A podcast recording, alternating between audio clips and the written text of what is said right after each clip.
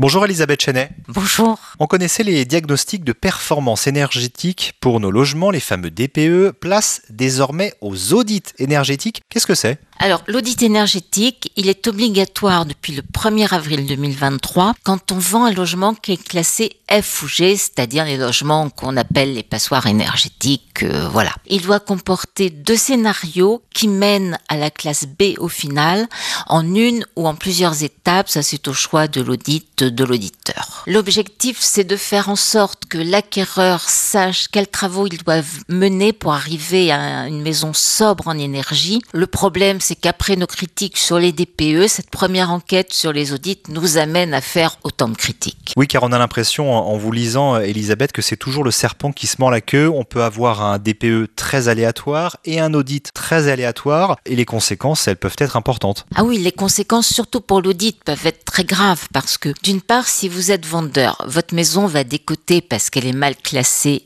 F ou G. Si l'audit vous préconise des travaux très très chers hein, pour arriver au niveau BBC, un auditeur dit c'est 37 000 euros, l'autre dit c'est 104 000 euros. Donc si vous voulez, si vous avez un audit qui donne des travaux à 104 000 euros, évidemment l'acquéreur il va négocier au maximum pour euh, avoir un prix qui lui permette de faire ces travaux-là. Et si vous êtes acquéreur, dans la mesure où on trouve tout et son contraire presque dans les audits comme dans les DPE, vous pouvez faire des travaux qui ne soient pas les plus pertinents et vous pouvez ne pas avoir droit aux aides qui vous sont dues. Et vous en avez fait l'expérience en commandant plusieurs audits euh, dans les Bouches du Rhône, le Loiret ou encore le Morbihan. C'est très difficile déjà de trouver des auditeurs. Hein. Quand on s'est trouvé dans les Bouches du Rhône, voilà, on avait décidé d'en faire trois par maison. On a passé 13 coups de fil pour trouver trois auditeurs. Alors il y en a qui disent qu'ils n'ont pas encore leur agrément, d'autres un architecte qui nous dit moi je suis inscrit mais c'est pas pour faire des audits, c'est pour intervenir après dans le suivi de travaux. D'autres qui ont des prix enfin quand même absolument délirant, plus de 2000 euros, et puis d'autres euh, qui finalement n'ont pas envie de se déplacer. L'autre problème qu'on a constaté, c'est l'écart faramineux des prix. Hein. Dans notre panel, ça va de 480 à 1700 euros. Mais le problème phénoménal, comme je l'évoquais tout à l'heure, c'est qu'on n'est jamais sûr d'avoir un bon audit. Hein.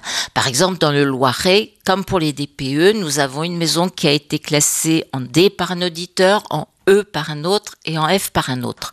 Or, il faut savoir que si on est en D, on vend au prix du marché. Si on est en F, on a une décote importante. Dans cette région-là, c'est de 14%. Donc, c'est pas du tout, du tout négligeable. Et puis, toujours dans cette maison, eh bien, on a un auditeur qui a vu 120 mètres de mur, 120 mètres carrés, pardon, de mur à isoler par l'extérieur et un autre qu'on a vu 232 mètres carrés. C'est n'importe quoi. Où il y a 120 mètres carrés de mur, ou il y en a 232, mais ça peut pas être l'un et l'autre.